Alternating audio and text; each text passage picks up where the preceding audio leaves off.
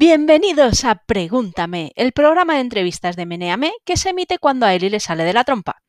Esta entrevista se grabó en vídeo el 19 de abril de 2021 y podéis verla también en el canal de YouTube de meneame.net.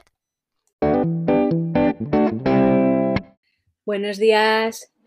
Eh, pues nada, aquí estamos en la primera edición del Meneame en vídeo, pregúntame en vídeo de Meneame. Eh, ya llevamos unos años haciendo entrevistas en, online y pues nada, nos estrenamos en formato vídeo con Mamen Jiménez, también llamada la psicomami.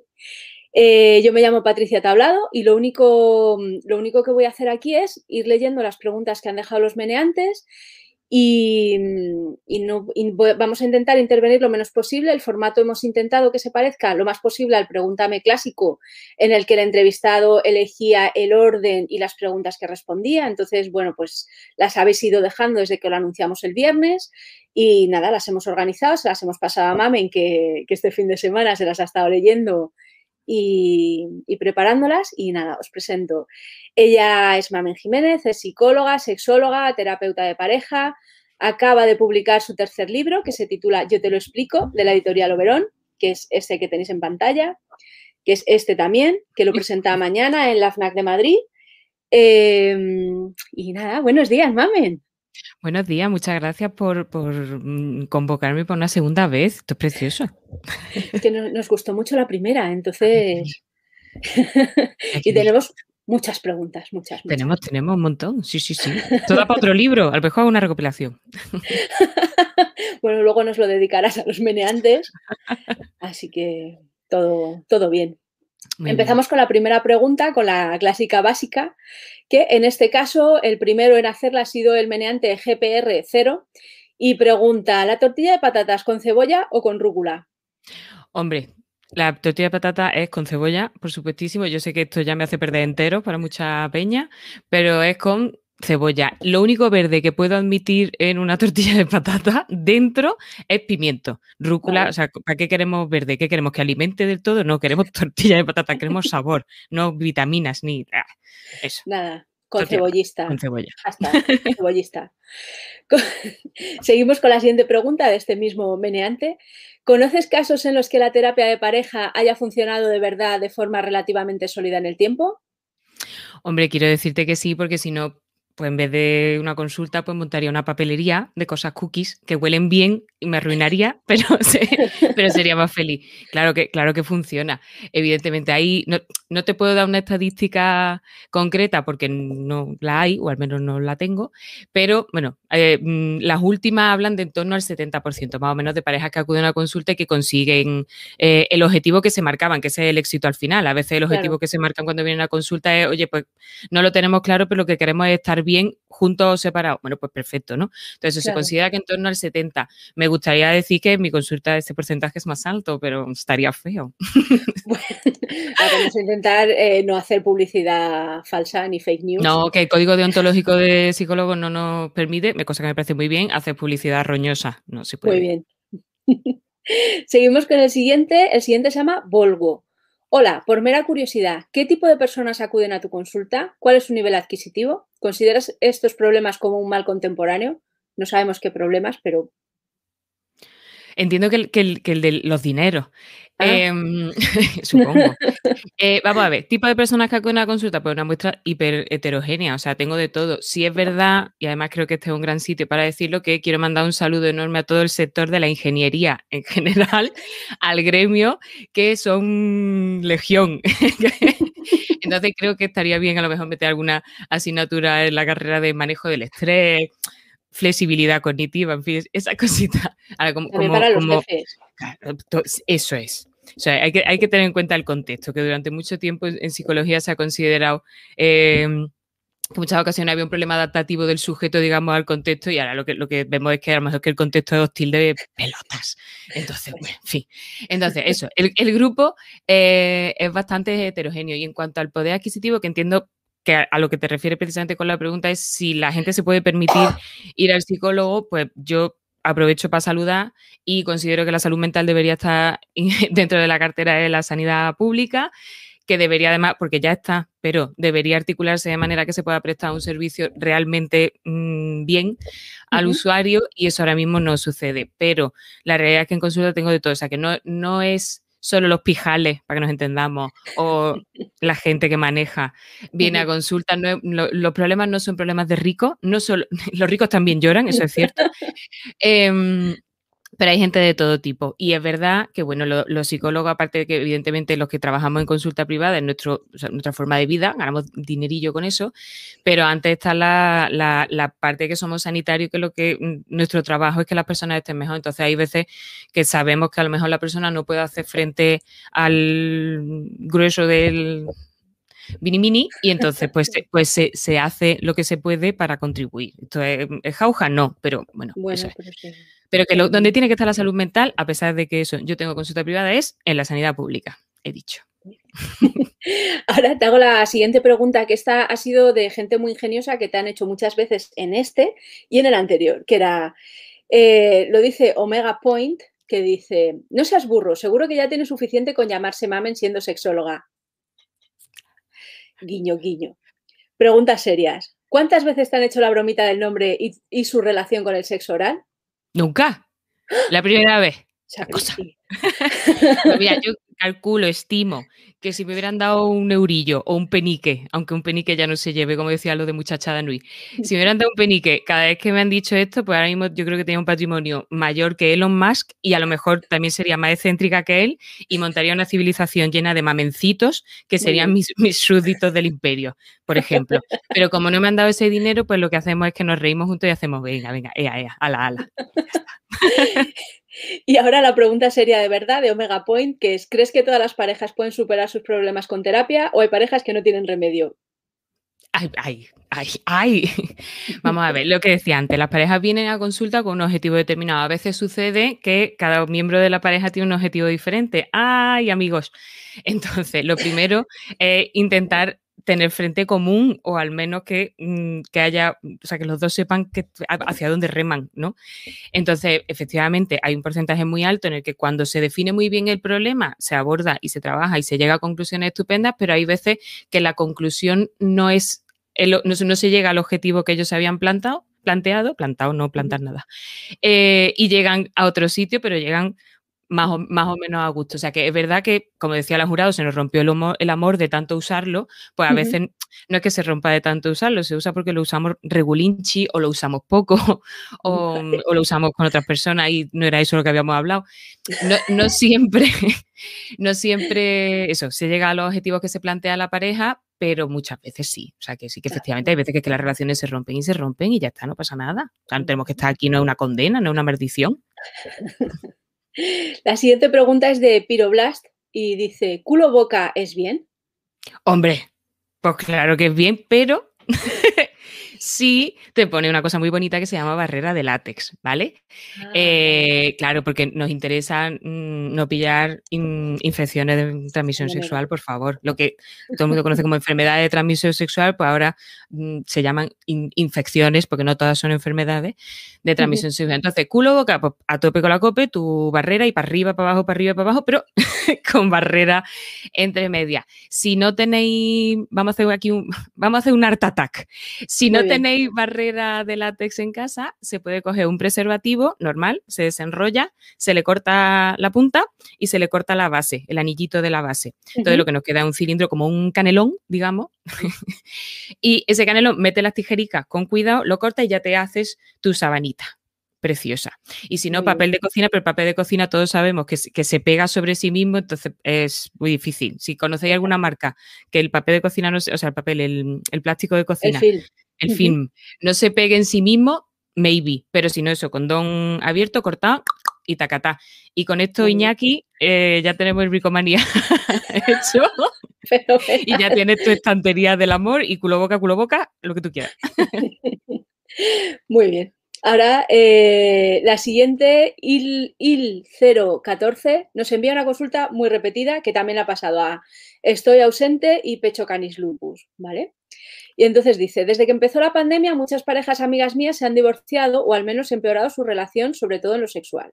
Me pasa a mí a mi pareja que a pesar de que efectivamente estamos a mucho mejor, hemos sido uña y carne durante los peores momentos de la pandemia, nuestra pasión propia y mutua ha caído en picado. Esto lo he comentado con muchos amigos, solteros y con pareja, y a todos les ha pasado lo mismo, que con el sexo, que siempre ha sido algo importante, de repente no apetece, da pereza. Creo que muchos por aquí nos pasará lo mismo, salvo los que siguen tomándose la sexualidad como si tuvieran 13 años, no, sabemos por quién lo dicen, y me gustaría saber a qué se debe en concreto, cómo identificar el problema y sobre todo cómo solucionar la falta de libido que tanto a uno mismo, ah, bueno, tanto a, uno mismo como hacia otros. Vale, el autoamor, el amor de esto. Pues efectivamente es que esto le pasa a IL 014 o ILO 14, no sé exactamente, y a Estoy ausente y a, todo el mundo, a muchísima gente. Em, aquí pasan varias cosas. Los que viven en pareja han pasado mucho tiempo en el último año y medio juntos, quizás demasiado tiempo juntos. Em, demasiado. Hay, una, hay una autora que a mí me gusta mucho que se llama Esther Perel, que, dice que las parejas para funcionar, o sea, para que haya deseo y para que se mantenga el, el brilli brilli, eh, tiene que darse espacio y aire porque mm, el fuego cuando lo intenta ahí estrujar, pues, pues se agota. Si le da aire, ¡ah! para arriba, te quema el bosque entero, ¿no? Que tampoco es lo suyo, pero bueno. Eh, entonces, claro, ¿qué ha pasado? Que aquí aire nada. O sea, aquí hemos ventilado muy poco. ¿no? hemos tenido, nos comimos el confinamiento y después nos hemos comido una, y nos estamos comiendo una, una pandemia. Entonces, eso, poco espacio individual mucho espacio junto con mucho desgaste, muy centrado en las obligaciones, poco centrado en actividades que, hacen que nos sintamos bien, que digamos que es la gasolina o el alimento, juntos y por separado. Es decir, no, no hemos podido salir, no se ha podido salir y yo quedo con mis amigos y tú quedas con tus amigos y luego venimos y me apetece verte porque he visto a otros seres humanos y te cojo con ganas, te tengo que echar un poquito de menos. Para que esto, para que haya yo te tengo que echar un poquito de menos y no echarte de más, ¿no? Que decía la canción. Eh, que tenemos además añadido un estrés brutal, que el estrés es como el archienemigo, el monstruo final de pantalla, la kriptonita del deseo. Eh, tenemos mucha incertidumbre, no, no, sabemos exactamente cuándo va a acabar esto. Hemos tenido un contexto laboral muy complicado, muy demandante, muy exigente y eso pues mm, tú dices, no, venga, yo hago el ejercicio de no pensar en esto que tengo que entregar y pienso en que me tengo que entregar yo al amor. Pero no, eso no se puede, no es tan fácil. Si eso pues no, psicólogo no tendríamos trabajo, ¿no? Entonces, se da ahí, se da ahí un cóctel que es verdad que ha sido, que ha sido muy letal. Entonces, ¿qué podemos hacer? Pues intentar eso, meter ese aire que nos ha faltado durante este tiempo, hacer cosas por separado, intentar hacer cosas que nos hagan sentir bien, porque es que individualmente el tema ya no es que estemos mal muchas veces o que el deseo se haya, eh, haya disminuido en pareja, es que individualmente estamos todos un poquito peor, un poquito peor, la verdad. depende del caso, claro. Eso es, aquí nos parecemos más a, a, los que tenía Úrsula de la Sirenita, Almas en Desgracia, nos parecemos más eso que, cuando están las sirenas en la fiesta, ¿no? Mm. Entonces, bueno, pues eso, aire, actividades por separado y luego sí, cita de novio, ya sea indoor o outdoor en el parque, pero citas de novio en las que no hablemos de las obligaciones, no hablemos de la logística, no sino que seamos novios, que es lo que probablemente no hayamos hecho durante este tiempo y nos hayamos encargado de, pues, pues la, clase del niño, pues si, si ha habido hijos ya, el circo de tres pistas ha sido espectacular y eso ya es letal, ¿no? Pero bueno, eso, entonces, ventilación, hacer actividades por separado, estar bien individualmente, tener citas en las que promovamos esos roles de pareja y no tanto ese rol de trabajador, ese rol de compañero de piso a nivel em, de logística, eso es necesario y puede ser una, buena forma de empezar. A, mambo.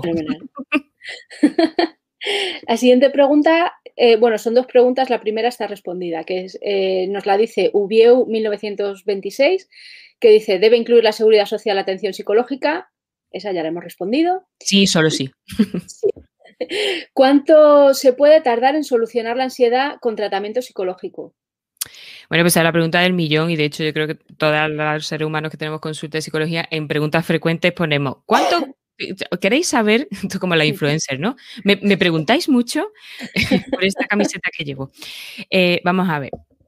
El, tiempo exacto y las sesiones exactas solo se pueden empezar a predecir en el momento en el que se ha hecho una evaluación y tenemos claro cuáles son las características concretas del, caso. Si no es aventurarse absolutamente a ciegas, ¿no? ¿Qué es lo que pasa? Que es verdad que cuando se trabajan desde ciertos paradigmas, una cosa muy bonita que se llama psicología basada en la evidencia, aprovecho para saludar a, las magufadas del milenio. Em, cuando eso, con, paradigmas que están basados en la evidencia, hablamos siempre de intervenciones a corto plazo. Entonces, dependiendo eso de, las características que se den, porque a veces hay ansiedad, pero a veces hay otro trastorno concomitante y hay que meterle mano a varias cosas a la vez. Pero una ansiedad, si llamamos pura, hablamos siempre eso de, de intervenciones a corto plazo que puede ser desde seis sesiones una persona a otra que necesite 15. Lo que no vamos a estar es mm, ni cinco años, ni como Woody Allen que empezó en, párvulo a hacer psicoanálisis y ahí sigue el tío y ha resuelto regular el tema. Eso, entonces, eso, eso, eso no se hace. Son, son, eso, son intervenciones muy cortas que se miden en sesiones concretita y además lo ideal es que cuando se hace esa evaluación el psicólogo más o menos te devuelva qué previsión hace de, la duración, ¿no? ya, veremos cuando, ya veremos, eh, no, que te diga, más o menos. que los psicólogos os tenéis que pagar los yates, de alguna manera. Los yates, los casinos en la luna, con ruleta, como por favor. Te paso a la siguiente pregunta que nos la manda Monday Morning, o sea, como, como ahora mismo. Hoy. Hoy mismo. Tenemos que elegir entre estabilidad y en una relación y pasión. ¿Por qué cuando no nos dan estabilidad la pasión se dispara? Pregunto para un amigo que no tiene internet. Esto hay mucha gente en este consultorio que preguntan por los amigos, o sea, como que gente sociable, amigos preocupada, amigos, amigos. Yo lo que espero es que no sea el mismo amigo al que se refieren todos, porque si no menudo percal tiene la criatura, porque tiene un montón de, un montón de Se Está ahorrando la consulta. Ahí sí, sí.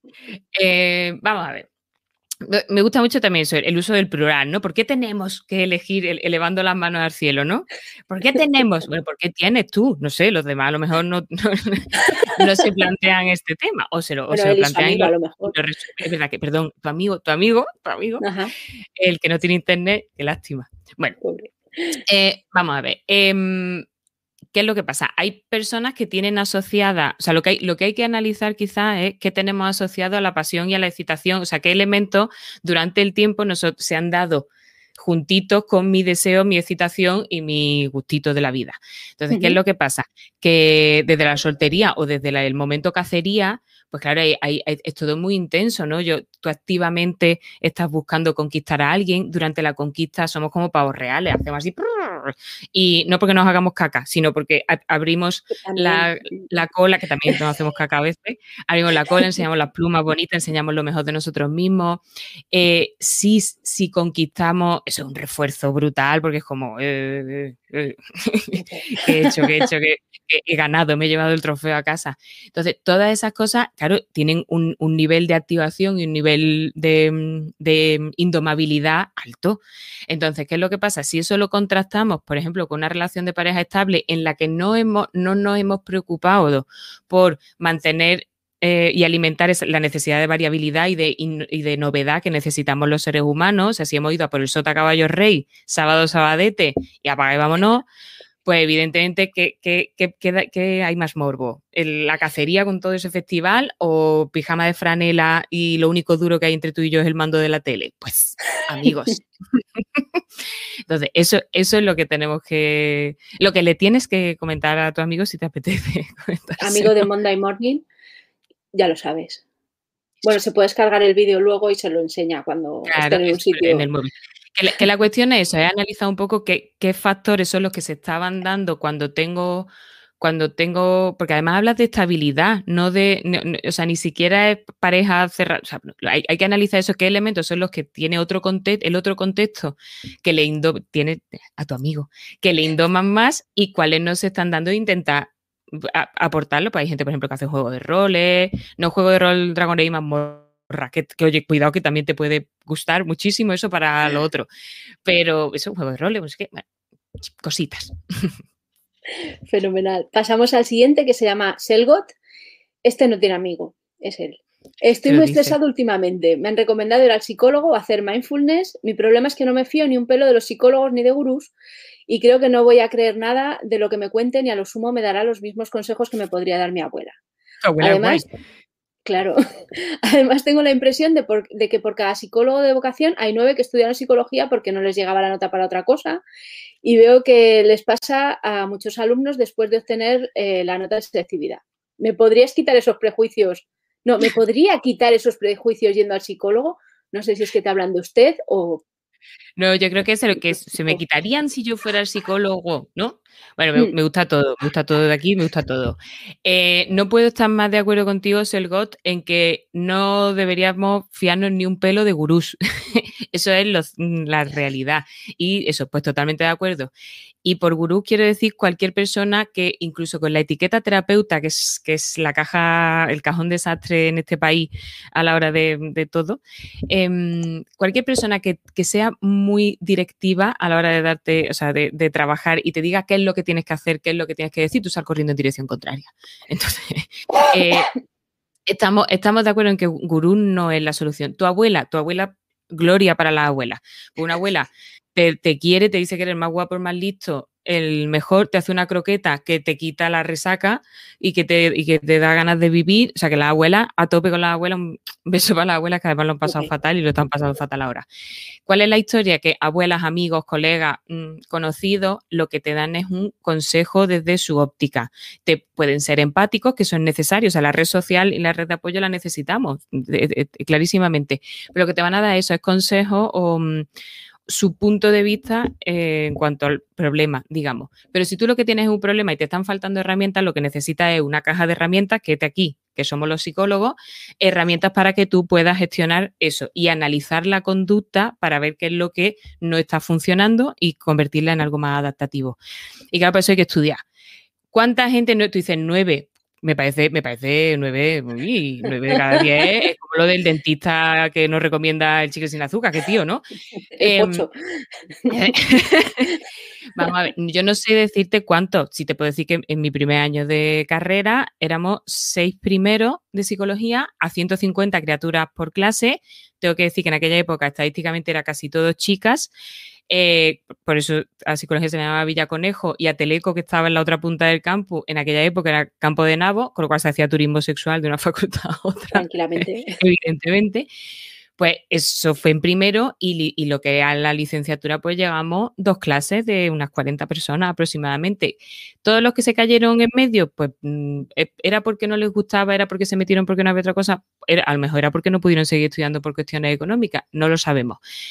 Pero en psicología como en todo, igual que hay médicos, y aquí me meto en un jardincito, que mm, mandan homeopatía, que no tiene evidencia ninguna ni sentido y cuesta dinero, pues hay psicólogos que no necesariamente están aplicando em, eso, terapias basadas en la evidencia.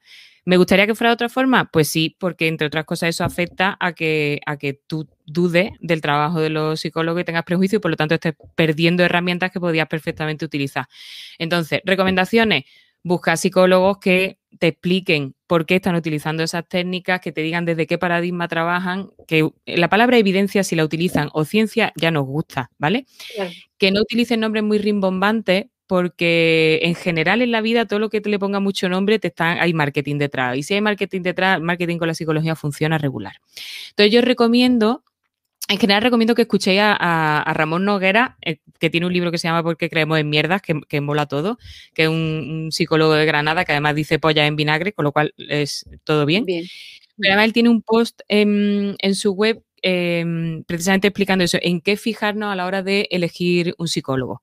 Entonces yo creo que ahí es donde los psicólogos fallamos muchas veces a la hora de divulgar y contar exactamente eso qué, tenéis que buscar o qué señales de alarma os, tienen que saltar cuando vamos a buscar ah, psicólogo. Pero abuela croqueta, psicólogo problemas.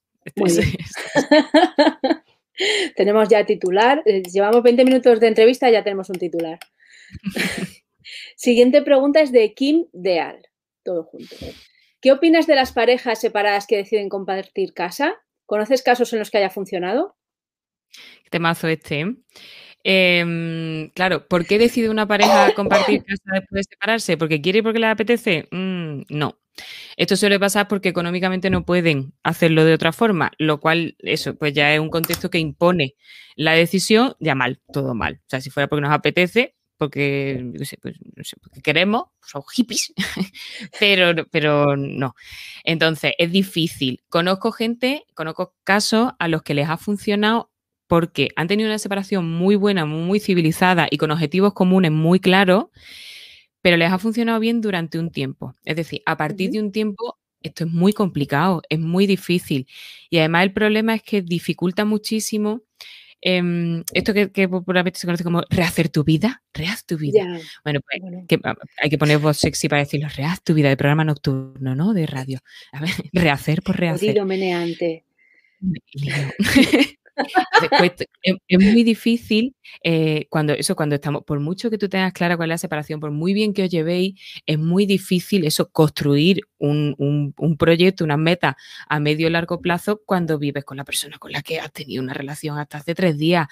Entonces, eso funciona, en mi experiencia, funciona en el, en el y luego se empieza a complicar. Complicar no significa que haga que la pareja tenga grandes dificultades, sino que se pasa mal a nivel emocional. Entonces, ¿qué es lo que pasa?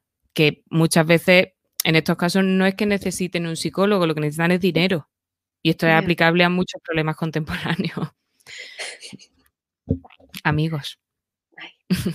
Seguimos al siguiente, que se llama el, el milenarismo va a llegar, o sea, como aquella frase famosa. maravilloso. Entonces, esta es larga, te la voy a hacer por, tramos, ¿vale? parte. Voy a beber mientras. Bebe, café, pero podría ser ginebra. No, no, lo mío es ginebra, con la taza de Meneame patrocinada por la empresa. Bonito. Perdón. Supongo que un alto porcentaje de tus clientes serán parejas que después de muchos años de relación han perdido la pasión sexual y que cuando llegan a tu consulta ya llevan muchos años así con esa desgana y apatía. ¿Realmente hay técnicas, terapias para reavivar la pasión y que vuelvan a relacionarse como al principio de conocerse? En caso afirmativo, ¿tienes calculado los porcentajes de éxito? La segunda ya la has respondido. Yo lo de los porcentajes, cuando me preguntan por porcentaje, mmm, quiero decir, sector ingeniería, ¿estás ahí detrás de esa pregunta? Tenemos algún ingeniero a la escucha. Ay, no, maravilla, los ingenieros son gloriosos porque luego me hacen los deberes en Excel. O sea, una cosa Campeones. maravillosa. Vamos a ver. Por parte, un alto porcentaje de tus clientes mm, son parejas que después de muchos años de relación han perdido el deseo. No, no. Hay parejas que vienen a consulta, bueno, vienen, a, claro, yo hago terapia de pareja, no solo sexología, con lo cual el motivo de consulta, los motivos de consulta son muchísimos. Pero si lo que pregunta es por la edad en relación a, haber pedido el deseo sexual, cada vez nos encontramos parejas más jóvenes en las que hay dificultades con respecto al, al equilibrio y la simetría en los deseos. No necesariamente es que uno de los dos lo haya pedido, sino que no andan Mm, en un punto en el que funcione. Uno, uno quiere más, el otro quiere menos o por racha.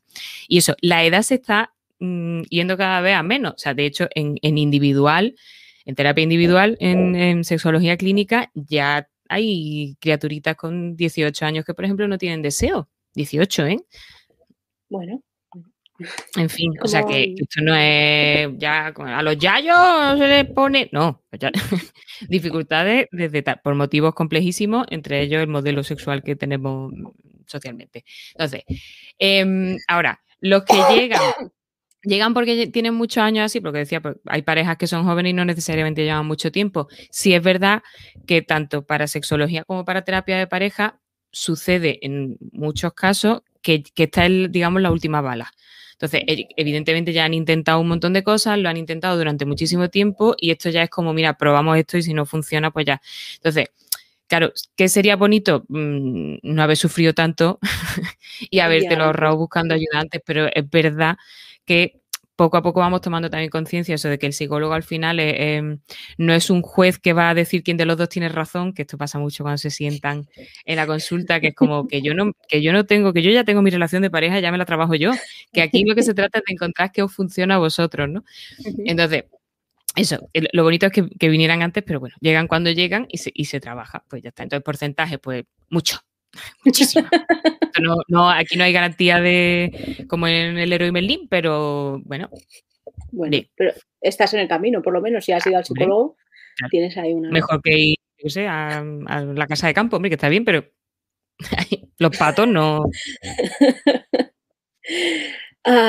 seguimos con eh, las preguntas de nuestro amigo el milenarismo va a llegar y dice, al hilo de la consulta anterior, ¿no crees que en cierta medida lo normal es que en esas parejas de larga relación se instale la apatía y la desgana sexual?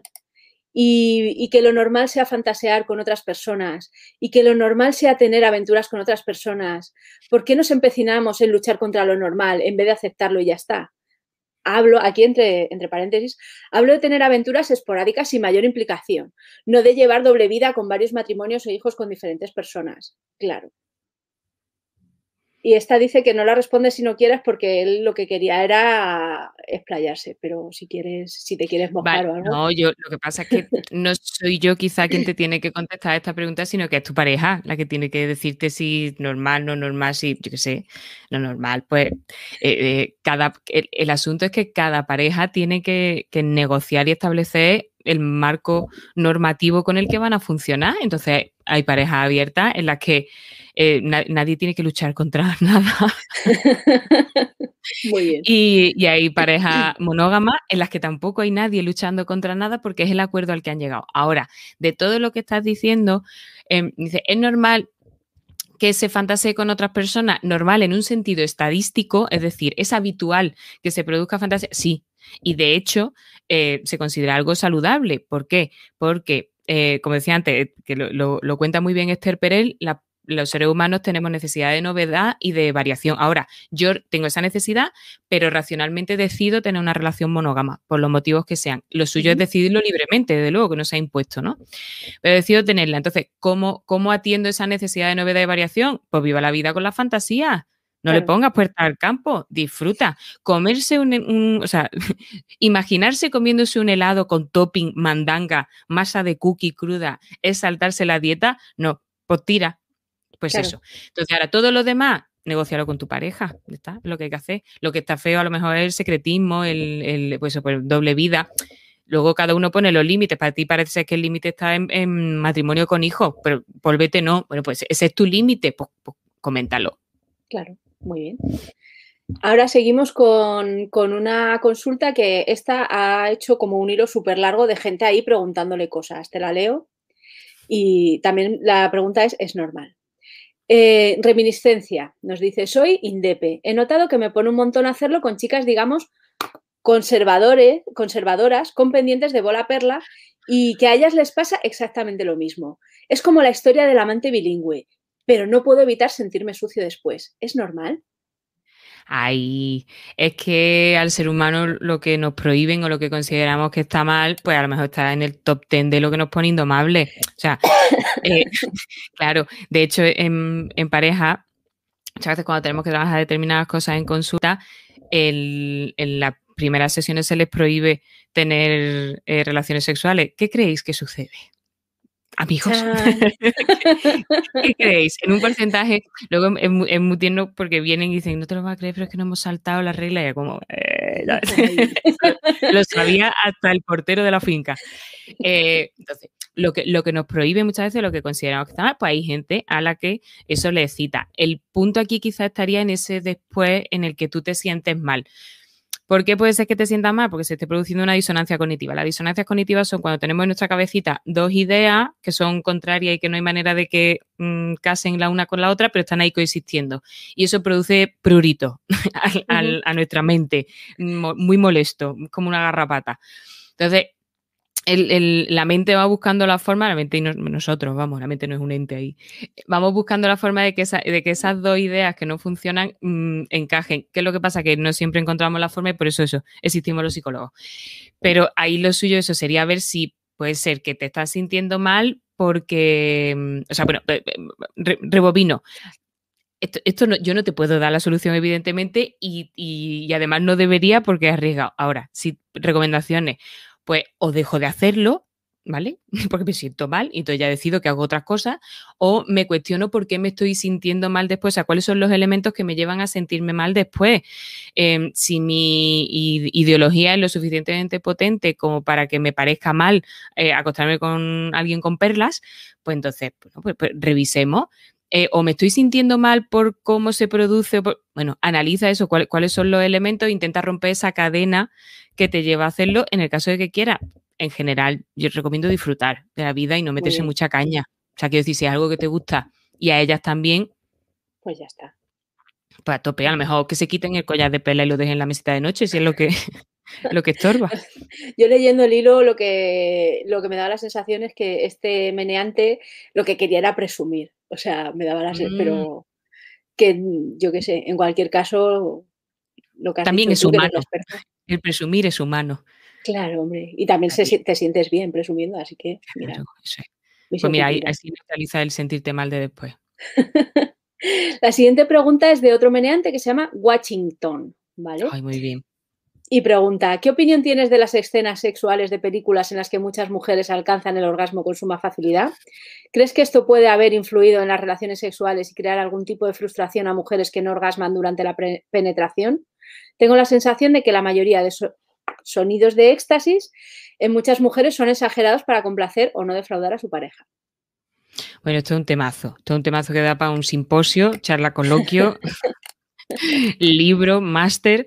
Eh, es complejo. Por parte, escenas sexuales de películas en las que muchas veces eh, alcanzan el orgasmo con facilidad. Si hablamos de cine estándar, em, una parte de mí quiere decir que el cine es cine. O sea, y no pasa nada y no tenemos por qué censurar ni pretender que todos los productos culturales sean además educativos y pedagógicos. Eso es un coñacito. O sea, la historia de la literatura sería un pestiñaco si todo hubiera, hubiera sido, venga, vamos a contar sus valores prosociales. Pues, mm, mm, bien, me parece limitante. Entonces, el cine es cine y además tiene una, unas características, pues, pues hay unos tiempos, la película tiene que durar un tiempo, entonces pero no podemos estar ocho horas con cada escena, igual que cuando van a cocinar, pues cocinan dos minutos, que tú en tu casa eso no pasa, pues en esto igual. Entonces, el, quizá el, el key de la cuestión, y hablo ahora también un poco del porno es entender eso, que eso es una industria. Y como industria, pues hay, unos técnicos, los actores son profesionales, hay un montaje, hay unos iluminadores, a veces esto es mejor o peor, ¿no? Se ve, se ve más, más granito, se ve más granito, se ve más, estas cosas que pasan ahí, ¿no? Pero tenemos que tener claro eso, que, es una industria y, de la misma forma que nadie ve tu Fast to Furious y se va a la autoescuela pensando que eso es lo que le va a suceder después de tener el carnet, lo suyo es ver las películas pensando que eso que es lo que ha visto es ficción, ¿no? Y no pretender que esa sea la realidad. Porque, vamos a ver, pues toda fantasía para que Henry Cavill fuera mi vecino me parecería una cosa preciosa. Vestido Superman me refiero, con eh, todo, todo muy bien. Con el último traje, con me da igual lo que se ponga. Pero eso no pasa. Superman no existe, amigos.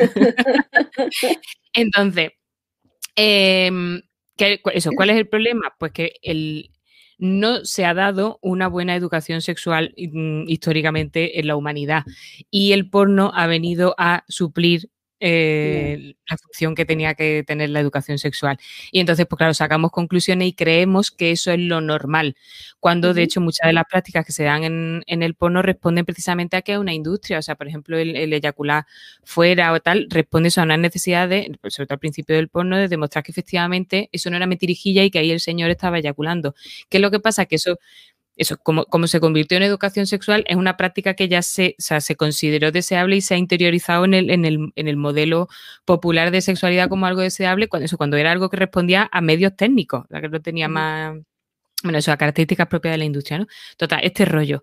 Que, que, que la, el, porno no puede ser eh, educación sexual y tenemos que entender que la sexualidad es otra cosa. El problema de todo esto es que es esto que afecta eso al modelo que tenemos este modelo no nos viene bien ni a nosotras ni a vosotros. Porque eh, tú dices aquí, las mujeres no orgasman, como si fuera no orgasman, como si fuera no, no van al Mercadona, pues mm, no orgasman, que esto, esto no es tan fácil, ¿no? Entonces, ¿por qué? Porque dice, además, sonidos de éxtasis que son exagerados para complacer o no defraudar. Para empezar, es que el, no defraudar empieza es hacia adentro, ¿no? Cuando hemos tenido ese modelo, cuando tenemos ese modelo o esos referentes del porno. ¿Qué me pasa a mí que no estoy, no estoy sintiendo este éxtasis que yo veo en las películas. O sea, que, estoy notando cosas, pero ni está el Orfeón de tierra de fondo, ni aquí hay cohetes, ni hay... Entonces, ¿cuál es el problema? Entonces ya empezamos mal. Em, empezamos a observar nuestra propia conducta durante el, encuentro sexual para ver qué nos está pasando, por qué no estamos llegando a ese, a ese listón. Con lo cual ya no estamos pendientes del placer y no estamos centradas en la actividad, sino que estamos pendientes de cosas externas. Es una especie de efecto del espectador que te saca completamente, lo cual dificulta que lleguemos al mm. orgasmo. En, el, en vuestro caso, el, el, o sea, o hacia afuera, efectivamente es como, bueno, este chico que está aquí, mm, o, esta chica en el caso de pareja de dos chicas, que está aquí dándolo todo, pasa más con parejas heterosexuales, digámoslo, ¿no? Porque al final cuando es dos chicas pues tienen la misma anatomía y saben de lo que están hablando mm, en cuanto a los problemicas. en el caso del chico, claro, el chico está aquí, se lo está currando, mm, tal, y, yo creo que yo es que ya debería haber alcanzado ese clímax, pues, mm, y además pasa pues, que a veces por parte de los chicos hay cierta presión porque ellos, o sea, porque vosotros mismos tenéis comprado el modelo de eso. ¿Qué está pasando si ya llevamos dos minutos y medio aquí, pico pala, y tú no estás teniendo un orgasmo? Y tú dices, hombre, my friend. ¿Sabes, no? es que a lo mejor nos han faltado cositas, pero no es porque nuestra sexualidad sea más compleja, es que ellas necesitan más, es que tenemos una anatomía determinada y entonces lo que hay que hacer es escuchar a nuestros cuerpos. El modelo nos presiona a todo. Y es muy triste. Y lo suyo es que haya una cosa preciosa, que es lo que neutraliza todo esto, que es comunicación, pero ya sea con tu pareja de toda la vida como con un polvete de una noche. Comunicación, ¿qué te gusta? ¿Qué quieres? ¿Qué quiero? ¿Qué me gusta? ¿Y qué necesito? Y intentar que esto no sea coitocentrista y que eso, los rolling, que son por lo que hemos pagado para ver, sea lo único que me importe del espectáculo. Que hay, que, o sea, que aquí hay, otro, hay, hay, otras cosas en el escenario, el hecho de ir con alguien al concierto está muy bien, el antes, el después. Entonces, por favor, pasémonoslo bien y no pongamos ahí que eso, que, que ni tenéis una varita para dar orgasmo, ni nosotras hacemos magia tampoco, sino que lo que hay es que pasárselo bien, por favor. Toma pues perorata, toma perorata. me, me, alegra esto que me cuentas porque la siguiente pregunta viene al hilo. Nos la envía Hypost y su pregunta es, ¿no crees que si las mujeres tuvieseis el clítoris en el lugar correcto, entre paréntesis, concretamente el interior de la vagina, disfrutaríais muchísimo más de la penetración, la pediríais con la misma ansia y urgencia que los hombres y las relaciones de pareja serían infinitamente mucho más satisfactorias que ahora? ¿Por qué demonios crees que la madre naturaleza nos ha gastado esta, y con mayúscula, solemne putada a los seres humanos? A ver, Carmen, mamen, por favor. vamos. Venga, mamen, opino, opino, opino de que una putada de la madre naturaleza sería que te hubieran puesto el ojete en mitad de la frente, por ejemplo. Llámame loca. Pero yo creo que eso, eso hubiera sido una putadilla. Dime que no, dime que no. yo creo que la, ubicación de, las cosas está bien. Por otro lado, tengo que decirte que la buena noticia es que efectivamente el clítoris está en todas, está en todas partes. Madre mía. Es omnipresente. ¿Qué es lo que pasa? Que donde, donde suele estar, ¿vale? A ver si se me ve, se me ve hacer se te ve, se te ve. donde, donde suele estar, que no siempre lo encontráis, ¿vale? Pero donde esto que veis y que buscáis es el, glande, es la parte que se ve, pero el clítoris es toda una estructura muchísimo mayor. Esto, eso, esto es lo que se ve, pero por debajo hay toda una, una estructura así que tiene como dos piernecitas, ¿vale? Como si fuera una cabecita con dos piernecitas. Todo eso el clítoris va por dentro, va por debajo de los músculos y se estimula, entre otras cosas, a través de la penetración. ¿Vale? Entonces, el está en el sitio en el que tiene que estar. La parte de fuera, para que eh, con el roce haya alegría, que además es que es un órgano que está solo para el placer, es precioso, o sea, una cosa, ahí la naturaleza, tú dirás que putada, pero a mí, me parece que hay que montarle un, un kiosco en la Gran Vía a la naturaleza que nos dio esto, porque además el clítoris tiene unas 8.000 terminaciones nerviosas y el glande masculino tiene 5.000 y pico. Team clítoris, por supuestísimo, ¿no? Entonces, está para que con el roce, mm, evidentemente haya placer, pero eso, pero toda esa estructura se estimula también durante la penetración. La putada, la putada es dar con alguien que no entienda eso y no quiera hacerlo. Y entonces os perdáis Gustirini los dos. ¿Eh? pero eso, pero tú piensas en un ojete en mitad de la frente y verás cómo relativizas todo, ya a partir de, ese momento. La siguiente pregunta nos la envía Navegante 0013. En las relaciones de pareja, ¿cuánta importancia crees que hay? Eh, la comunicación sincera y cómo es de normal en tu terapia detectar que cada componente de la pareja tiene expectativas distintas en la relación. Vale. Lo importante en las relaciones de pareja es que haya una comunicación más que sincera, que está bien, o sea, nos gusta, la sinceridad es bonita, que sea eficaz. La comunicación, no, mm, muchas veces confundimos eso, eh, como una comunicación eficaz con ser sincero, pero entonces caemos en una cosa que se llama sincericidio, que no, yo que soy, yo estoy súper transparente y yo digo todo lo que pienso. Pues mira, a lo largo del día piensa una cantidad de chorradas, tú, yo y, mi primo, ¿no? O sea, nos ha pasado eh, ir a cruzar un, un semáforo, ver que está en rojo y dice, ¿y si cruzara y me atropellara? O asomarte a una ventana y decir, ¿y me tiro? O bote de detergente, eh, de un tientito a esto. O sea, el ser humano tiene una cantidad de pensamientos mm, random, absurdos y de hecho incompatibles con la vida en, muchas ocasiones que, no tenemos por qué verbalizar porque entonces mm, nos internan a todos, ¿no? O sea, que, no, esto no. Entonces con la pareja pasa lo mismo. A veces, yo qué sé, uno dice algo y tú, tú adentro dices, gilipollas, qué asco me das. Pero no te da asco y no te parece gilipollas, le quiere, y pero en ese momento lo has pensado. Si, si hay un tobogán entre tu cerebro y tu boca, a lo mejor se lo dice en Barta y, ya, fin de la relación. Entonces, no hay, no hay que decir todo lo que se nos pasa por la cabeza. Lo que tenemos eso es que tener una comunicación eficaz y eficaz que, que nos permita articular las normas que rigen tal, que nos permita reforzarnos el uno a otro y querernos y estar estupendo y chimpum. decir todo, no, sincericidio, eso no funciona. Entonces, Em, ¿Cuánto de normal eh, que haya parejas que tienen distintas expectativas? 100%, es decir, cada, cada, pareja está compuesta por dos seres humanos que tienen personalidades, historia de aprendizaje, mm, todo, todo completamente distinto, forma de ver la vida, ta, ta, ta, Entonces, cada, cada, cada individuo, a pesar de que hayan estado en el mismo espacio-tiempo, tienen, te cuentan dos realidades completamente distintas. Esto es maravilloso verlo en consulta, pero tú dices, eso sí. Y además, ellos como que alucinan mogollón, ¿no? Pero si está, eso no es así. La verdad suprema es que no sé qué, no sé cuánto. Pero además con cosas muy concretas. El coche era rojo y el otro dice que no, que no, que, que el coche era verde. Y ahí se enganchan, ¿no? Tenemos que tener en cuenta que, que cada uno, eso, tenemos una, una, visión, hacemos una interpretación de los hechos y que lo más probable es que en una pareja cada uno haya vivido en su realidad paralela total esto, es así. Entonces, ¿Dónde está la clave? Precisamente que a través de esa comunicación articulemos y negociemos. No se trata de encontrar la verdad absoluta, porque es que la verdad absoluta no existe. Entonces, no, no tiene sentido que, nos perdamos en buscar o que busquemos eso, que, sea el terapeuta el que te diga, no, pues mira, la razón la tiene mini punto para, para el equipo de los chicos. No, esto no es furor, que me, encantaría, por, Muy guay.Igual que vuelva furor, ¿no? Pero no. Eh, entonces, eso, se trata de, negociar y de aceptar y de eso, y de, mm, bueno, pues ya está, que, no buscar la verdad suprema, porque es que la verdad suprema no, existe y entonces nos vamos a enredar y vamos a discutir.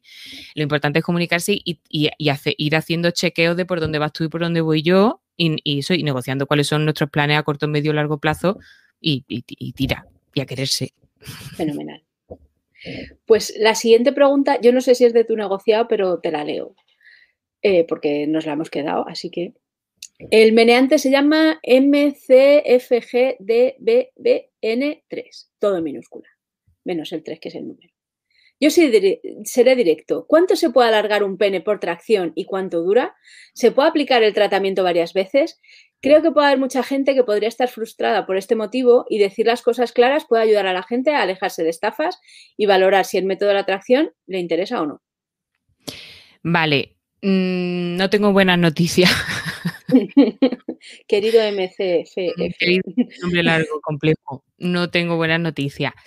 Em, tenemos que partir de que el pene no es un músculo. Entonces, mm, tú, no tú no te puedes ir al gimnasio y hacer yoga y que. Uh, uh, uh, ti, ti, ti, elasticidad. Eso no va a pasar. Entonces, ¿qué es lo que pasa? Con estos sistemas se puede lograr entre 2 o 3 centímetros más. Pero, aparte de que, de que el coste en, tiempo, en esfuerzo, no rentable, eh, muchas veces sucede que esos 2 3 pues, pues, pues, vuelven, mm, hacen otra vez y, vuelve a su, a su sitio por eso, porque es que el pene no es un músculo.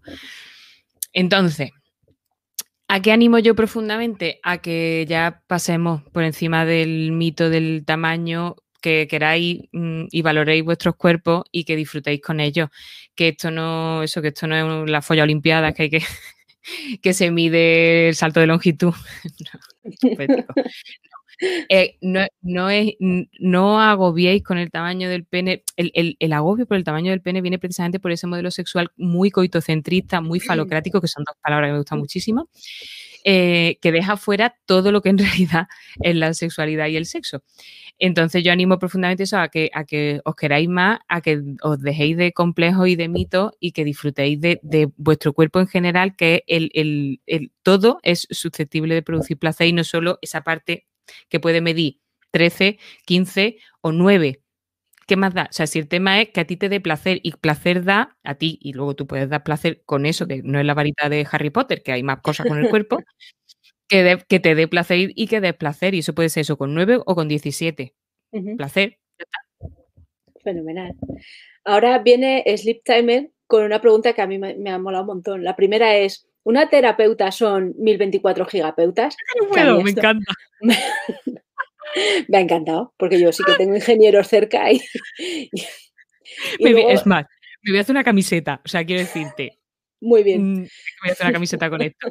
Tengo que añadir que ahora que lo, o sea, no solo somos 1024 gigapeutas, sino que ahora como sanitarios que estamos vacunados tenemos 5G, nos han ampliado el RAM y la página de Renfe no funciona.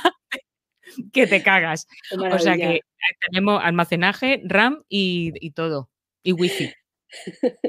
Todo ventajas. Y Sleep Timer, aparte de preguntarte si cuántos gigapeutas eres, te dice, ¿sabes el éxito, el porcentaje de éxito que tienen las parejas que van a terapia de pareja por infidelidad? Esto es un, caso. ¿Es posible restablecer la confianza o simplemente hay que crear una nueva confianza, aprender a vivir con ello? Vaya. sí, me gusta mucho la segunda parte de una nueva confianza, o que te joda, o sea, que te, que, te lo comas con papa y tira, ¿no? Bueno, claro, no, hay control Z de la vida. No, hay. Ojalá, ¿eh? también te digo, o sea, los ingenieros, ¿qué estáis haciendo? Vamos a ver. Eso, porcentaje, no lo sé. no, te puedo dar porcentaje. Pero sí es verdad que mm, hay muchos casos, vamos a decir mucho que es abstracto, pero en positivo, muchos casos de pareja que vienen por infidelidad a consulta y salen satisfechos con el objetivo, ¿vale? Ah, bueno. Pasa muchas veces, eh, de hecho, con la infidelidad que en la primera consulta, que además, curiosamente, a veces es la persona que ha sufrido, digamos, la infidelidad la que solicita ir a, terapia, es curioso, ¿no? Bueno, pues no, siempre pasa, ¿no? Pero a veces sucede que se sientan y dicen, para mí la infidelidad era una línea roja total, o sea, yo para mí estaba claro que si mi pareja me era infiel era el fin de la relación y aquí estoy queriendo pelear por mi relación. Es decir, que no hay nada como la vida para darte en la cara con lo que tú creías que eran tus reglas para funcionar. Entonces, porcentajes, pues, porcentajes no sabemos, pero funciona. ¿Qué es lo que pasa? Vuelvo a citar a Esther Perel, que parece que es mi gurú de la vida, gurú bien, porque esta señora estaba formada, pero ella lo que dice es que mm, la, una infidelidad supone sí o sí siempre el fin de la relación de pareja, que de pronto eso en el, principio de su libro, en el principio de su... Ella tiene unas una TED Talks que recomiendo profundamente que se vean, precisamente sobre la infidelidad. Entonces ella dice eso, dice, sí, una infidelidad supone sí o sí el fin de la pareja. Entonces, ¿para qué he venido? Esther, ¿qué hago? Hemos sido engañados. Claro, pero lo que añade, y esto es muy práctico a nivel, a nivel de consulta, es explicar que es el fin de la relación que teníais. Y que si queremos funcionar, lo que partimos es de la base de que sois dos personas que queréis construir una relación nueva. La que teníais se fue a la mierda, pero tal cual, ¿no? Entonces, lo que tenemos es que construir una nueva. Entonces, hilándolo con el tema de la confianza, la confianza es muy difícil porque no es, ese borrón y cuenta nueva mm, no, se, puede hacer porque esto es como eh, los fantasmas de las navidades pasadas. Te viene aquí el warning, warning, te dice cuidado, que te la ha gastado, que te la ha gastado y tú, pero si estoy aquí en la sección de carne del Mercadona, ¿por qué viene a, pues te viene la, la cabeza a estas cosas, ¿no? Entonces, demostrar, por mucho que tu pareja te diga que no lo va a volver a hacer, que mm, a tope y que estamos estupendos, no, no es algo tangible y es muy difícil que te demuestre, o sea, muy difícil, no es imposible que te demuestre que eso no va a volver a suceder. Por lo tanto, tenemos eso, que construir todo un sistema, un andamiaje que facilite que, poco a poco, muy en el cortoplacismo, vayas confiando en esa persona sin hacer grandes proyecciones ni hacia adelante, ni, ni viajes, ni cojamos el DeLorean y nos vayamos a el octubre del 85, que eso no sirve para nada ya. Entonces, así es como, así es como se va trabajando, muy en el cortoplacismo, eh, dando pruebas de que se está funcionando con los acuerdos nuevos a los que se ha llegado. Entonces, ¿cuál es la buena noticia? Que cuando se trabaja y se consiguen esos objetivos y esa pareja está bien, normalmente los comentarios son o las sensaciones son de que esta nueva relación es más rica, más sana y más positiva que la que tenían antes. Fíjate qué cosas. O sea, que un poco te hace un extreme makeover, pero en vez de home edition, que, que vienen y te tiran a la casa y te hacen una nueva más chula, o con tu relación. Fenomenal. Mira, te cuento, son menos cinco. ¿Vale? No sé cómo vas tú de tiempo, si tienes nuevos pacientes. Tenemos un montón de preguntas más. Te hago una más. Tú dime cómo vas de tiempo. Un par de ellas o tres más. Venga. Mm, vamos a tope. Es que me gusta charlar, amigos. has encontrado un buen sitio, querida Piscis. Eso, el hambre con las ganas de comer. Vamos allá. Te pregunto una de Squanchy, que dice, ¿qué herramientas psicológicas puedo utilizar para que mi pareja se abra a nuevas experiencias sexuales? Guiño. Muy bien. Pues mira, está guay que, que lo hayas preguntado porque ha salido una en psicología estamos trabajando todo el rato y, lo bonito de que sea ciencia, porque se, pues eso, pues se está investigando todo el rato. Y ahora salió una, una técnica nueva. Bueno, no, o sea, no, voy a entrar en detalle que no me quiero enrollar, porque además si eso sí vamos mal tiempo. Pero bueno, la, historia, para que nos entendamos, se trata de que os sentéis, puede ser desnudo o no, esto ya al gusto del consumidor, os sentéis y empecéis a mover la boca y habléis y os comuniquéis. Se llama, oh, sí, sí, ¿has visto? Madre mía. eso todavía, todavía es nuevo, es nuevo, una nuevo la técnica, pero yo. Menos mal que estamos aquí para que nos lo cuentes.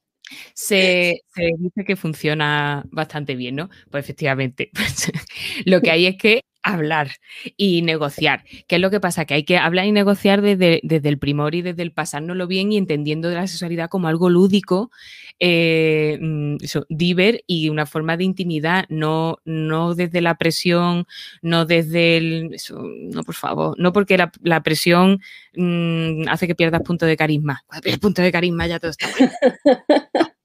Entonces, después de, haber, de, esta chorrada de que Squanchy probablemente me esté escupiendo a la pantalla, eh, mm, voy a ofrecerte algo que sí, de verdad, mm, venga, venga, voy a reconciliarme contigo, Squanchy. Em, vamos a ver, hay una cosa, dentro, e, evidentemente la comunicación es lo que hace falta, pero hay una herramienta que suele funcionar bien cuando ya tenemos una base de comunicación, o sea, cuando somos capaces de hablar de las cosas, ese sexo oral que no necesariamente es boca genitales, sino que es boca a boca con espacio. Em, se trata de que cojáis cada uno un papelico o siete si sois tendentes a escribir mucho, que, puede pasar, ¿no? Pasa a las mejores familias. La familia, lo del espíritu de síntesis esquivo, ¿verdad? Eh,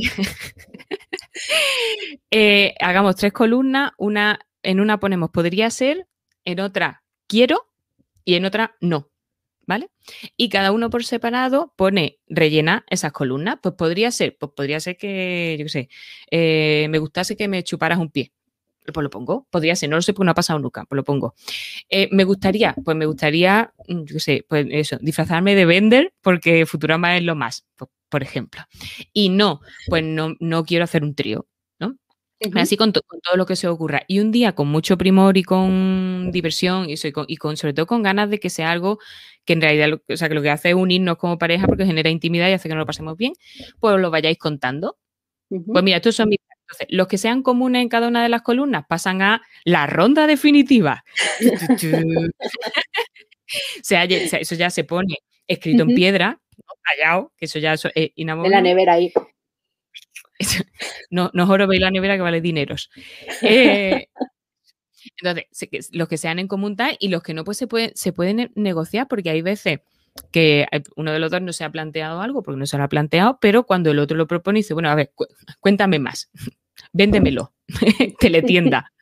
Y a lo mejor, pues, pues sí le apetece. La cuestión es, incluso con esas cosas que probéis de las que no terminéis de estar seguro, lo importante es que no me hagan sentir mal. A lo mejor no estoy segura de si es algo que quiero o no quiero, pero lo que no puede ser es que me haga sentir mal.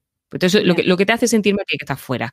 Entonces, hay cosas que a lo mejor incluso el que las ha propuesto las probáis y al probarla dice, mm, me ha equivocado. ¿Por qué? Porque hay veces que la, fantasía funciona muy bien en el terreno de la fantasía, pero luego la va a aplicar y dice, pues mm, a lo mejor no era tan buena idea lo del traje de vender porque a ver por dónde entran las cosas, que, que no he dejado ni un agujerico. ¿eh? bueno, pues eso. Entonces, mm, disfrutar, hablar, reíros, de verdad, el sentido del humor, es lo más sexy del planeta. A tope. Muy bien, pues nada, seguimos. A la siguiente nos la manda Anarion 321. No sé si en tu carrera te habrás encontrado con parejas donde se han manifestado actos de violencia por alguna o ambas de las partes. En estos casos, ¿tenéis secreto profesional que impide comunicarlo a las autoridades? ¿Qué, qué haces en este caso? Bueno, esto eso, aquí estamos de jiji jaja, pero evidentemente nuestro trabajo tiene cosas muy, muy, muy, muy complicadas. Entonces, ante esto, funcionamos con una cosa que tenemos nosotros que se llama el Código Deontológico de los Psicólogos, que lo marca el COP. El primero lo hizo uno que fue profesor mío, que era como. Código deontológico lo hizo un profesor mío que te da como eso, como, como carisma, ¿no? De, eh. Eh, entonces, concretamente, el, el, el artículo 8, espera un segundo, que lo busco porque quiero decirlo súper bien. Vale. A mí aquí tengo. El artículo 8 del Código Deontológico del Colegio de Psicólogos dice, todo psicólogo debe informar, al menos a los organismos colegiales, acerca de las violaciones de los derechos humanos, malos tratos o condiciones de reclusión crueles, inhumanas o degradantes de que sea víctima cualquier persona de los que tuviese conocimiento en el ejercicio de su profesión. Es decir, no, no, no es prescriptivo denunciar en policía, pero sí tienes que avisar al colegio de psicólogos que precisamente ellos tienen todo un departamento legal que es el que empieza a articular qué es lo que se hace. Porque, porque claro, aquí lo que vamos es de proteger a las criaturas. Pues mira, qué bien. Mira, American Jedi nos pregunta, este dice, no pretendo realizarte una consulta profesional, ya que para eso deberíamos pagarte, y mis disculpas si es algo complicado, pero a rasgos generales. ¿Qué, pautas recomendarías para alguien que tiene bastante adicción a la pornografía y ha condicionado bastante su concepto de sexualidad al no haber tenido prácticamente educación sexual en su infancia y adolescencia? Nada de amigos, esto es para mí. Mira qué cosa. Vamos a ver. Lo primero, ole por preguntar, y además eso en, primera persona, que es como es, es, bonito, aunque eso, pues todo el mundo tiene amigos, pero está bien que, tal. Eh, vamos a ver. Lo primero es que utilizamos la palabra adicción no, necesariamente de forma correcta, además no tienes por qué hacerlo porque no es, no es tu negociado, que es el mío, ¿no? Pero para hablar de adicción se tienen que dar unas características eh, concretas que normalmente con el consumo de la pornografía o, ahora que están, de moda el tema de la adicción a los videojuegos, mm, no se termina de dar. O sea, habría que ver el caso, pero mm, eso, la adicción tiene unos parámetros muy concretos. En el caso de la pornografía no, no estamos. Ni, y la adicción al sexo, que es un cajón desastre, sobre todo para los actores americanos, de no, es que yo no quería, era que era adicto al sexo. Y es como, mira, Anthony, Anthony, tienes la cara como el cemento armado. Entonces, en este caso, eh, dar, darte ninguna pauta ni nada concreto es muy complicado, muy arriesgado y sería pegarme un tiro en el pie como profesional porque precisamente una de las dificultades que tenemos los psicólogos a la hora de divulgar y salir en los medios y que se nos escuche es que lo que tenemos que decir es que las cosas hay que trabajarlas, que llevan tiempo y que lleva curro. Y eso es muy poco sexy para los medios. A los medios lo que les gusta es el remedio a esto es piqui, piqui, piqui, piqui, piqui, piqui, universal y aplicable a todo el mundo. Y eso no es verdad. Y de hecho eso es arriesgado. Porque es que tu caso puede tener unas características determinadas que el de Pepito, que parece que es lo mismo, porque al final es un consumo mm, que hace sentir mal de algo, ¿no? O sea, un consumo no saludable de algo o algo sobre el que me produce sensación de no control. A lo mejor el suyo no tiene nada que ver con el tuyo. Y no tiene sentido aplicar una receta única porque, porque os, vamos a hacer la puñeta a los dos. Entonces, lo que, hay que, lo que habría que ver es eso, cuáles son tus o sea, hacerte una evaluación, ver cuáles son los factores que son antecedentes, cuáles son los factores que están en el mantenimiento de esta conducta y analizar las cadenas de conducta, es decir, cuáles son los detonantes que empiezan esa cadena de conducta que, que acaba en que tú tengas un consumo de pornografía que no te hace sentir bien en, cada momento. Y luego empezar a trabajar sobre esas variables para modificarla, modificar el contexto y modificar, entre otras cosas, tu discurso interno, digamos, eh, modificar esas variables para que tú tengas el consumo que tú quieres, que no necesariamente esto no es condenar el, el, porno, sino algo que a ti te está haciendo sentir mal. Esa es la descripción de, problema eh, tratable, algo que me hace sentir mal. Pues ya está, a tope con eso. Entonces, siento no darte una respuesta concreta, esto se trabaja, se trabaja además muy bien y, si te hace sentir mal, te recomiendo encarecidamente que le metas mano a esto. Pasamos a la siguiente. Bueno, tú vete diciéndome. una, una, una más. Una más. Pues Butimun. ¿Alguna recomendación para superar la rutina de sexo en una pareja? Ah, bueno, esta está medio respondida de antes. Sí, sí, eso. Pues Variedad, emoción, espacio. rebobina. Eh, pues entonces la última, esta sí, ¿vale? Esta nos la manda loca del coño. Bien hallada, Flor. Aquí van algunas. ¿Es sano encadenar amores platónicos uno detrás de otro estando enamorado de la pareja propia? ¿Es normal fantasear sin fin con otras personas, a veces de forma obsesiva, pero con el enamoramiento, pero sin el cómo. Me lleva pasando toda la vida y claro que estoy feliz con mi pareja. Eh, emoticono de shit, que es así con un ojito para cada lado. Y... Bueno, pues un poco también eh, lo he comentado antes, que es, pues, fantasear es humano y necesario y saludable y, no pasa absolutamente nada. Esa sensación, además mm, de, amor, pues puede pasar. O sea, esto que cantaba el cigala, ¿no? Pues, pues porque eres dos mujeres a la vez y no estás loco. Pues mira, se puede no sé cómo se llamaba él, pero quiero, llamarlo Antonio, Antonio Cigala, llamémoslo así. Venga, Antonio. Eh, pues efectivamente puede pasar y, que tú hayas decidido tener eso, una relación con tu pareja y quererle estupendamente y que la fantasía vaya por otro, por otro derrotero y no, y no pasa nada. O sea, el tema es que tú no te sientas mal con ello y, y tira. Ahora, me, estoy dedicándole mucho tiempo, aquí el mucho es subjetivo total, ¿vale? Pero estoy dedicándole mucho tiempo en concreto a una persona y ya me hace sentir mal porque quiero, pues no sé qué, pues si te hace sentir mal porque es algo a lo que quieres acceder, o sea, cambiar el modelo de relación que tienes y tienes uno, uno monógamo, pues habla con tu pareja, a ver qué pasa. Y, y, si no, pues lo puedes hacer de secretillo. El secretillo, pues luego te hacen sentir mal porque la conciencia está un poco ahí secretillo caca, pero que cada uno haga lo que quiera. Pero que es normal absolutamente eso, sentí fascinación o sensación de enamoramiento, porque además eso es que lo necesitamos, incluso el, sentir que estamos un poco en el mercado todavía, de mm, gusto, me gustan. Mm, mm, eso es una necesidad del ser humano. Lo pasa eso, que la, la, clave es tenerlo muy bien cerradito con nuestra pareja para no hacernos la puñeta, que es un poco lo suyo, ¿no? Ya sea, si quieres a alguien, vamos a intentar no fastidiarle la vida, ¿no?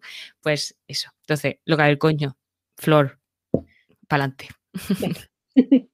Pues nada, con esta pregunta eh, terminamos el, Pregúntame con Mamen, la psicomami, que ha escrito este libro, lo volvemos a hablar de él. Eh, yo te lo explico. hagámonos un umbral. bueno, no había muchas preguntas relacionadas con el libro porque, porque el libro era para hablar, es para hablar de sexo con niños, pero bueno, niños meneantes.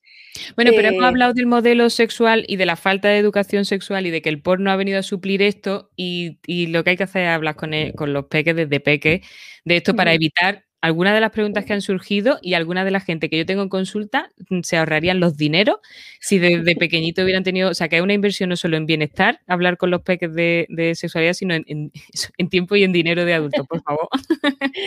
Pues nada, muchas gracias, Mamen. Eh, cerramos aquí el primer Pregúntame. Gracias a todos los que habéis estado ahí.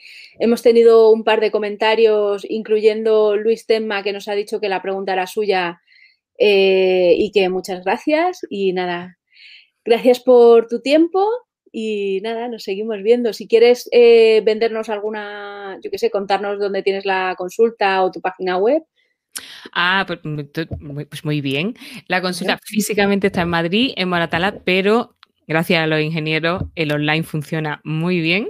Y, de hecho, muchas, muchas de las consultas que tengo online, mi web es mamenjiménez.com para que no haya que comerse la cabeza y ahí, ahí van a ver mi careto y las opciones que hay de, consulta. Yo animo, en general, eh, eh, esto no es eh, publicidad hacia mí ni muchísimo menos, que si necesitáis, o sea, si os faltan herramientas, si hay algo que os perturba la fuerza, por favor, buscar ayuda de profesionales y eso, mirad el, el, post de Ramón Noguera sobre qué cosas hay que, hay que buscar y cuáles son las líneas rojas de los terapeutas y acudís que, que es que estamos para eso. Te rompe el coche va al mecánico, ¿no? Pues venga. Pues claro. bueno, pues nada, muchas gracias. Gracias. Si has llegado hasta aquí y tienes ganas de más, suscríbete a nuestro canal para estar al día de todas las entrevistas. Y si solo estás aquí por las noticias, te esperamos en meneame.net.